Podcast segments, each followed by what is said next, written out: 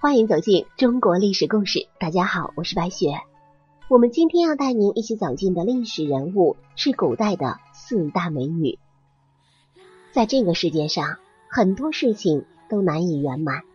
比如中国古代有四大美女，竟只有一个有后代，其余三人终生无后。这四个美女分别是春秋时期的西施、西汉时期的王昭君、东汉时期的貂蝉、唐朝盛世的杨玉环。他们这四个人在封建男权社会的舞台上留下了浓墨重彩的一笔。虽然他们只是历史舞台上为数不多的几抹色彩，但是他们倾国倾城的角色风采、流传千古的传奇故事，都将这几位绝色佳人推到了历史的前台。他们有着沉鱼落雁之容，闭月羞花之貌。沉鱼落雁。闭月羞花是由精彩故事组成的历史典故。沉鱼讲的是西施浣纱的故事，落雁指的就是昭君出塞的故事，闭月是述说貂蝉拜月的故事，而羞花谈的是杨玉环贵妃醉酒观花时的故事。其中以西施居首，是美的化身和代名词。但可惜就可惜在他们大多。命运多舛，结局不好。这四个人竟有三人无后，他们是生不出，还是不想生呢？四大美女中，结局最好的是王昭君，同时王昭君也是四个人当中唯一有后嗣的。王昭君是西汉汉元帝时期的美女，她入宫五年，却从来没有见过汉元帝，更别提受到汉元帝的宠幸了。当时很多女人都因贿赂画师而飞黄腾达，她不愿折腰，就被画师恶意丑化，差点落得一个在深宫孤独老死的下场。后来匈奴的呼韩邪单于要与汉朝联姻，汉元帝许诺了单于，结果王昭君主动站了出来，一出场就凭着一张绝世容颜震惊众人。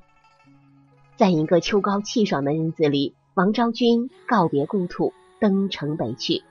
一路上，马嘶雁鸣，撕裂他的心肝，悲切之感使他心绪难平。他在坐骑之上拨动琴弦，奏起悲壮的离别之曲。南飞的大雁听到这悦耳的琴声，看到骑在马上的这个美丽女子，忘记摆动翅膀，竟跌落在地。从此。王昭君就得来一个落雁的代称。王昭君跟着匈奴单于出塞之后，接连嫁了三任单于，都受到恩宠，一共生了两个儿子，两个女儿。王昭君角色，想必她儿女的容貌也不会太差，儿孙绕膝，天伦之乐。她的结局总体来看还是不错的。接下来我们要说的就是西施。西施是春秋战国时期的美女，她的故事也很出名，是越王勾践为了迷惑吴王夫差而派去的奸细。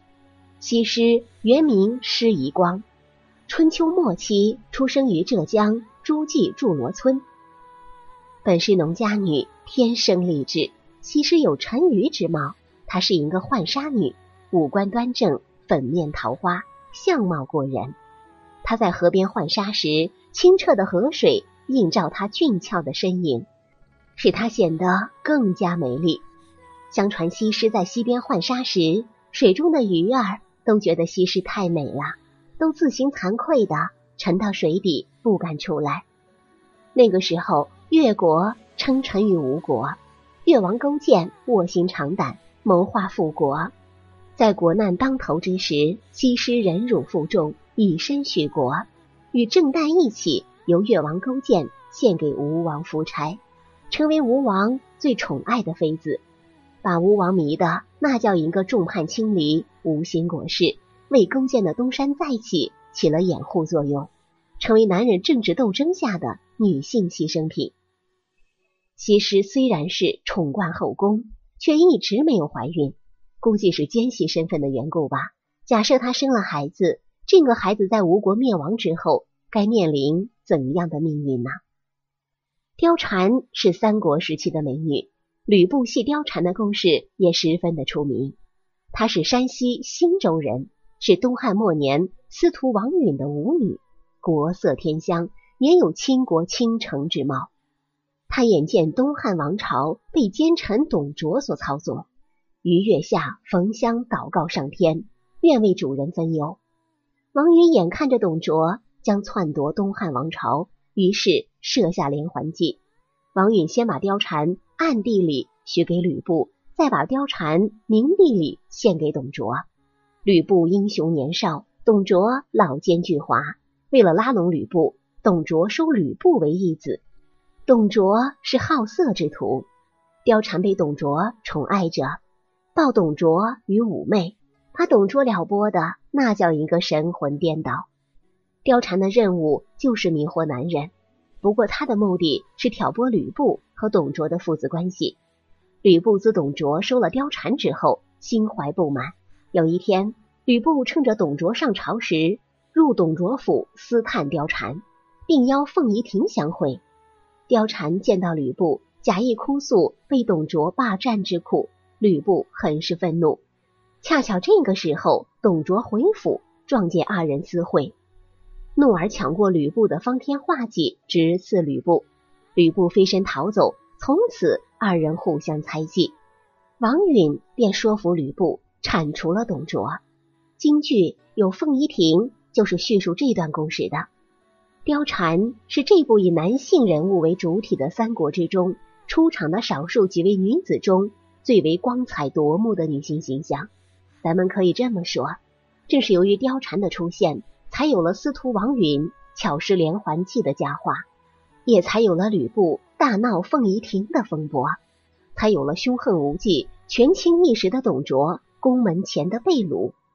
貂蝉形象存在的意义，就在于在这个清一色男人争霸的世界里，成功的显示出一个绝色女子的胆量与智慧。正是这种非凡胆量的展示与高度智慧的运用，加速了汉末军阀战乱时代的结束，促成了一代雄才曹操、刘备、孙权等人的崛起，从而使已经风雨飘摇的汉室江山得以继续延续。然而，自从吕布白门楼殒命之后，这位胆色俱佳的奇女子便从此销声匿迹，是跟随失败的吕布同赴九泉。还是被胜利的曹操掳回了许昌？这个疑问从群雄争霸开始，一直到归晋统一，始终都没有解开。是作者无意间忽略了这样一个重要的人物，还是出于某种考虑，有意识的避而不谈呢？我们无从考证了。貂蝉也没有后代，在《三国演义》及史书当中，他出场极少，连结局都是个谜，更别提。留下什么后嗣了？而杨贵妃是唐朝美人儿，她本是唐玄宗的儿媳，却因貌美被玄宗看上，后来被玄宗接进宫，封为贵妃，极尽宠爱。玄宗为了杨贵妃，差点连皇位都不保，足见对她的宠幸了。可即使这样，杨贵妃进宫多年，也没能生下一儿半女。据传。这个杨贵妃有一套独门保养秘诀，虽说不知道这个秘诀是什么，可很大一部分人都认为，正是这套保养秘诀导致了杨贵妃的不孕不育。俗话说“红颜祸水”，凡是历史上出现绝世美女的时期，一般都会出现动荡。久而久之，渐渐的就有了“美色误国”的说法。冲着这个说法，历史上的很多大臣。为了达到自己的目的，也会为上司送上一些美女，吹吹枕边风。而在众多美女当中，最著名的就是这四个了。可除了王昭君之外，其他三个都没有后嗣。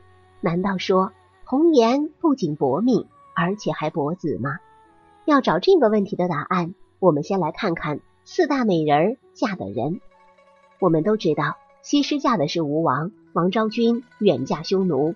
貂蝉嫁的是乱臣董卓，而杨贵妃则是嫁给了唐明皇。四位美人，有三位嫁的都是本土帝王，但也正是这三位没有子嗣，这其中可能含着一点宫斗的原因。毕竟本土皇宫里的女人太多了，互相争斗，总有伤亡。除了客观原因，最主要的还有不想生吧。比如西施和貂蝉，她们两位虽是嫁给一方霸主，但她们家的原因却都是去搞破坏，本身都是带着使命的，总是会想着如何才能给对方添堵。想得过多，无论是对双方的感情还是声誉，都会有不好的影响。而且我们知道。西施心悦的更多的是范蠡，西施和范蠡最后结伴离去的说法，到现在还广为流传呢。所以，对于心里想的是别人的人，即便天天在一起，恐怕也没有想要孩子的冲动。而且还有个说法是，在吴国灭亡之后，勾践唯恐自己重蹈覆辙，下令让西施沉湖而死，那就更没有机会留下子嗣了。那杨玉环呢？人家可是集三千宠爱于一身呐，和唐明皇之间可谓是情色和鸣，感情基础当然是没得说。但是不要忘了，唐明皇抢的是他的儿媳妇。换句话说，儿子都结婚了的人年纪有多大？大家应该能够想象得到。在古代，这样的老少配想让他们有孩子，恐怕也有点困难。还有一个可能是杨贵妃自身。患有不育症的原因，史书中记载，杨贵妃体态丰腴，稍走几步就会大汗淋漓，娇喘不已。其实这就是胖的表现啊。唐朝是一个以胖为美的年代，但是从现代医学角度出发，身材肥胖者会导致生育器官存在很多问题，也说不定。自古世事难两全，自古红颜多薄命。美女也不能逃脱这样的命运。也许上天在赋予她们美貌的同时，就已经收走了另外的东西。好了，朋友们，本期的故事到这里就结束了，感谢您的收听。喜欢的朋友欢迎点赞转发，也欢迎您评论留言。下期我们将带您走进乾隆状元秦大士的故事。这个聪明绝顶的秦大士是秦桧的后人吗？我是白雪，下期再见。